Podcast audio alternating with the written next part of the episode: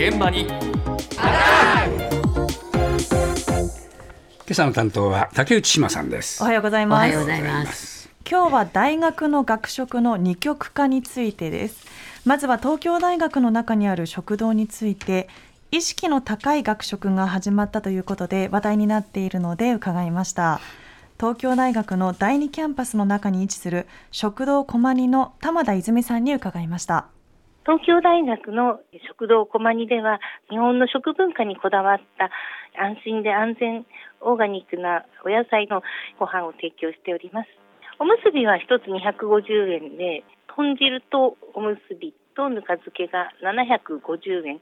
あと本日の丼、本日の定食というのは、あの、すべて1000円で、玄米を選べたり、白米も天日干しでおかわり自由になっておりまして、そこに本日の小鉢やぬか漬け、味噌汁等がついております。まあ、学食は500円の定食っていうイメージがあったと思うんですけど、正しくて美味しいものをということで、まあ、1000円でもまあギリギリなんですけれども、まあ、それを理解して、皆さん通ってきていただいている感じですね。高っ。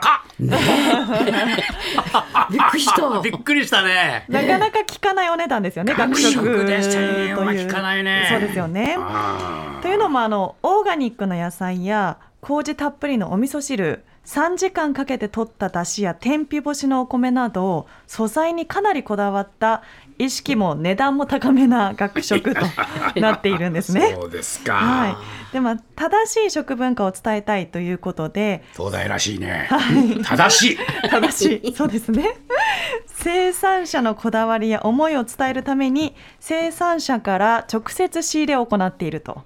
いうことです。えそしてまあこだわっているだけあってその美味しさから最初はまあちょっと高いなと思っていた学生さんたちの中でも頻繁に通っている人たちもいるそうです。またこちらの食堂東大生や教員だけではなく学外のすべての人が利用可能となっていますのでお子さん連れの親御さんなどもこの健康意識の高いご飯を食べに来ていると。そうですか。はい、これ学生の声は聞いてないの？学生の声はちょっと聞いてないんですそうか。が、聞きたかったな。う んそうですね。ねえうんはい。まあでも食堂の方に聞いたところ、まあ好評な人たちもいるということですね。これだけどここじゃちょっと高すぎるから困ったなっていう人たちはどうしたの？ねえなで、他へ出かけていくわけかな、まあそうですね。他の食堂も利用したりしているということです。はい。まあそんな東京大学の学食の取り組みとは真逆の取り組みをしている大学もありました。東京経済大学総務課長橋本博和さんのお話です。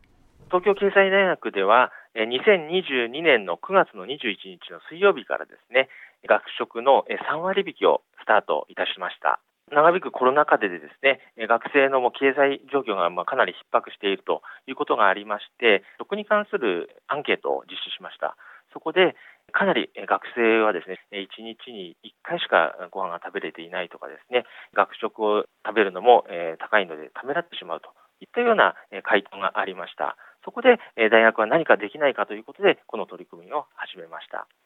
あの学生の反響は本当にもう今でも大きくてですね、もうその11時の開店の時にですね、こう並んでいるような、えー学生もいてですね、本当に反響の大きさを感じております。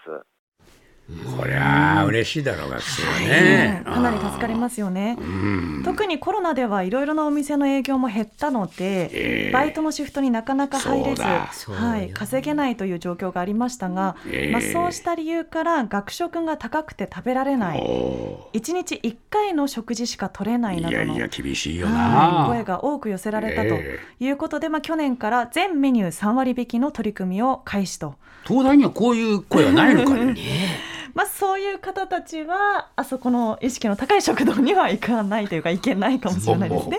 はい、でこの、えー全割引あ、えー。全メニュー3割引きの取り組みは全国の生協食堂においては全国初の取り組みとそうですいうか、ことです。えではどれほど安いのかといったところなんですがまず醤油ラーメン中サイズで278円、ーうん。カレーライスの中サイズが201円、うん。かけうどんは178円と100円台100円台か、はい。なあ、えー。ただアンケートでは1日300円で過ごすという学生もいたとええ。いうことで300円だとこの値段でも厳しそうだなと、そうかそうか、はい、思ったんですうが、ん。こちらの食堂ではなんと大学の PTA 組織が協力をしてええ。100円の朝ごはんというのもやってるんですね。あそうなの。なので100円の朝ごはんに178円のかけうどんが食べられればギリギリ助かるかなと。あそうかそうか。はい、いう学生さんもいそうです。はいというわけでこちらの食堂学生からの反響がかなり大きいと。うんそりゃそうだろうはい、いうことで、まあ、ぜひ今後も継続してほしいという声が多いんですが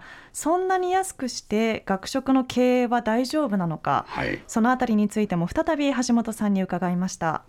長引くこの物価高でですね、原材料、野菜とか卵とかが値上がりしていますので、同じ金額で提供食堂の方もですね、実施していくのは難しいので値上げさせてくださいというような話もあったんですけれども、まあ、これは相乗効果になるんですけれども、3割引きすることによって学生がいっぱいあの食べてくれて、売り上げが上がっていますので、その分ですね、本来の定価をですね、上げずに、えーなんとかやってこれているという形がありまして、食堂の方もですね、できるだけ人件費を抑えたりとかですね、非常に苦労していただいて、協力していただいているというところです。まあ、物価高とですね、学生のまあ経済のまあ逼迫はしばらく続くと思いますので、まあ、できる限りこの3割引きをですね、続けてえー学生をまあ直接的にですね、えー支援していきたいというふうに考えております。うん